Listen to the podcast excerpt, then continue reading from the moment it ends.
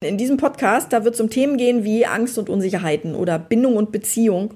Dann natürlich die Arbeit mit Menschen und Pferden. Es wird um Pferdesprache gehen, ja, also die nonverbale Körpersprache.